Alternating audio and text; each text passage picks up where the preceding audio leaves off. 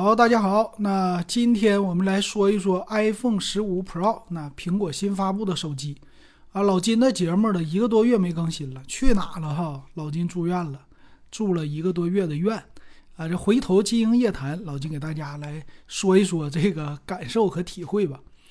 那么今天呢，我们介绍 iPhone 十五 Pro 啊，这个是苹果新发布的手机啊，到今天都已经开始上市了。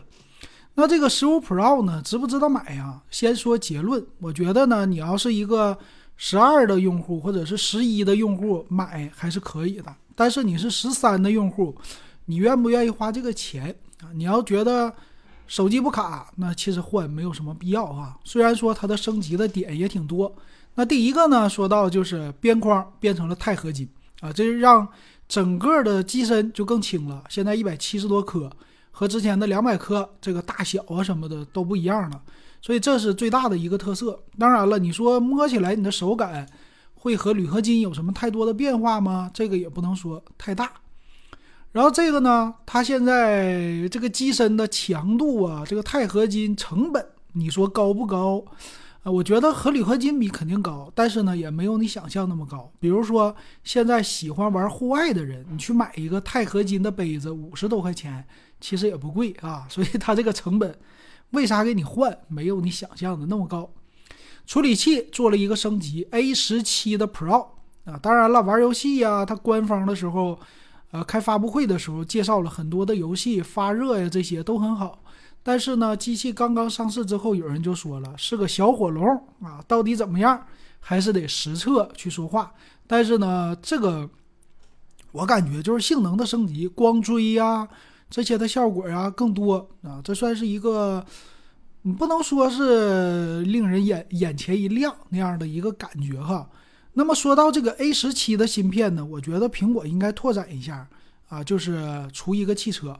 现在汽车领域的八幺五五的芯片，高通特别火，苹果也没有发布，华为也没有涉足。那么这个点呢，我觉得应该不不太对啊，应该去。研究汽车芯片去，为什么呢？因为汽车需要的处理能力现在比手机来说可能会要求的更高一些，而且呢，手机的增长和卖的多少，还有一个售价，还有一个利润率，可能都比卖卖汽车的话都比卖手机的芯片会强一些，这是我的看法啊。然后镜头呢也做了一个升级，四千八百万像素的主摄了。那苹果的摄像头那绝对没问题啊，我们还用想吗？是吧？这次多了一个就是长焦七倍的一个呃长焦，那这一点挺好。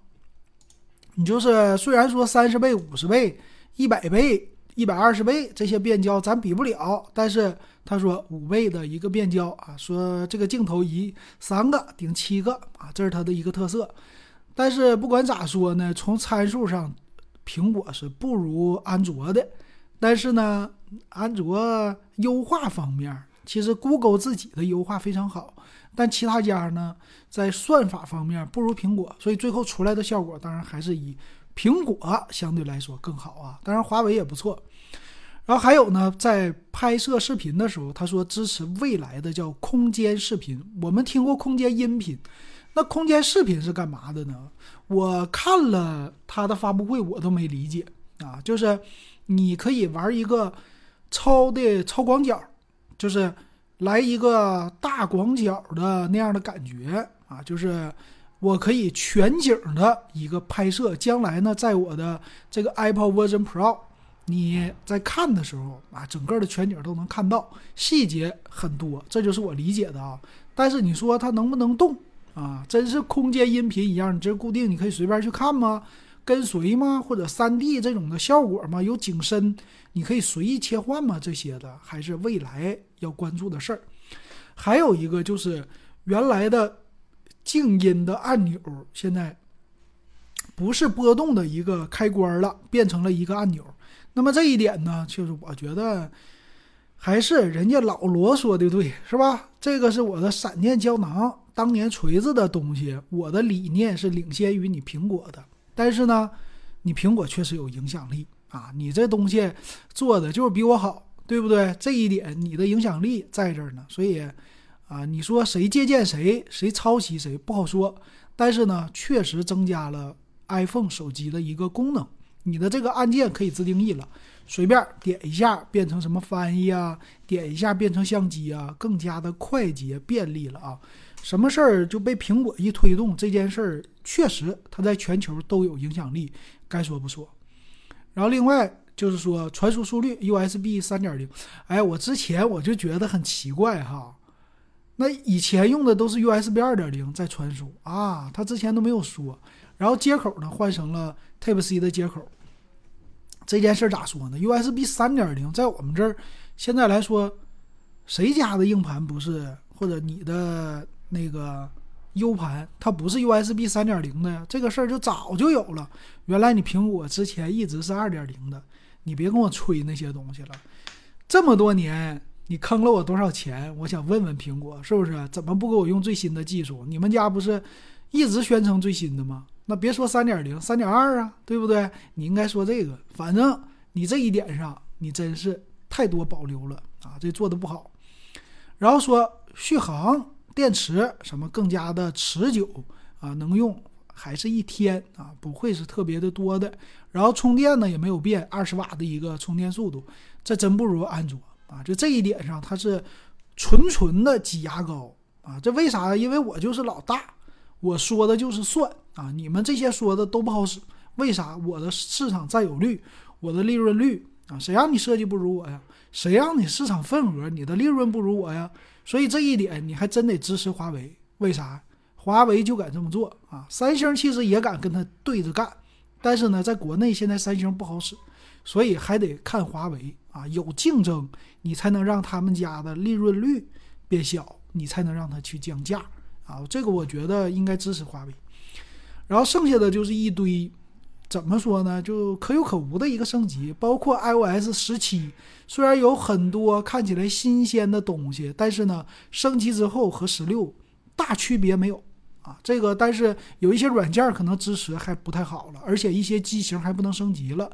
你说这个好不好呢？我觉得一般。这就是最新的 iPhone 十五 Pro。当然了，该买还得买，它毕竟升级了，毕竟和之前是不一样的了啊。那 iPhone 十五呢？它的芯片没有升级啊。你要要不要买？这个还是再看。而且呢，我觉得等双十一会比较好。那它的售价呢比较的贵。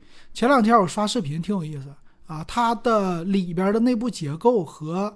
iPhone 十四 Pro 是差不多的，所以可以直接扩容换硬盘，这一点可以去放心了。然后它的售价呢是 iPhone 十五 Pro 七九九九，十五 Pro Max 呢九九九九，基本上就不差钱，你就可以去闭着眼睛买啊。当然你要是差钱呢，咱们就可以等一等，双十一就可以买啊。六幺八就算了，双十一和现在的百亿补贴这些，他们都已经把首发价给跌破了。啊，它没有什么太高的，呃，正常双十一应该便宜一千块钱，六九九九的价格是绝对可以买到的。然后一百二十八 G 七九九九，二五六 G 每一个升级都是贵一千块钱。你说这个怎么算啊？我感觉一百二十八 G 够用，就是那那便宜点呗，外观也没什么变化，是吧？一 T 的没有用，一 T 的可能就是有钱不差钱，五百一十二 G 的呢足够了。所以升级，他说一千块钱我给你升个五幺二的，也就是你完全不变的情况下，八九九九你就可以买一个五百一十二 G 的这个版本，其实也是不错啊。但是，呃，我纠结，我纠结这个机器被拆过了，你扩容啊，这一点我觉得不太好。那我买五幺二的呢，花一万零九九九，贵了三千块钱，那这两个千块钱买一个无损啊，你觉得喜不喜欢？这 这个我觉得大家再看了。然后包装也没有什么说的，但是说这次包装掉地下的挺多，一拆包装掉地下，所以买新手机的时候，大家还是放在桌子上拆比较好啊。那现在看起来，这个 iPhone 十四、iPhone 十五，你应该去怎么选呢？这个售价，我的感觉啊，如果你是十二的用户、十三的用户，你直接上一个 Pro。啊，如果你之前都是 Pro 的用户了，不着急，等等双十一，明年的六幺八这个真是太远了。六幺八的话，是你没赶上双十一的车，你去上六幺八；赶上的话，你就选六幺八啊，选双十一就完事儿了啊，早买早享受。但是说原价购入，我还觉得还是不划算。然后另外还有一个渠道，就是你可以用你现在的手机去官方换购，有二十四期的免息政策，呃，会稍微的贵一些，贵个五百块钱吧。但是呢，简单省力，而且免息，这个也是一个不错的点哈。然后另外呢，一会儿咱们再说一说这个 Apple Watch，Apple Watch S 九也有很多的升级。行。你会不会买呢？欢迎留言告诉老金。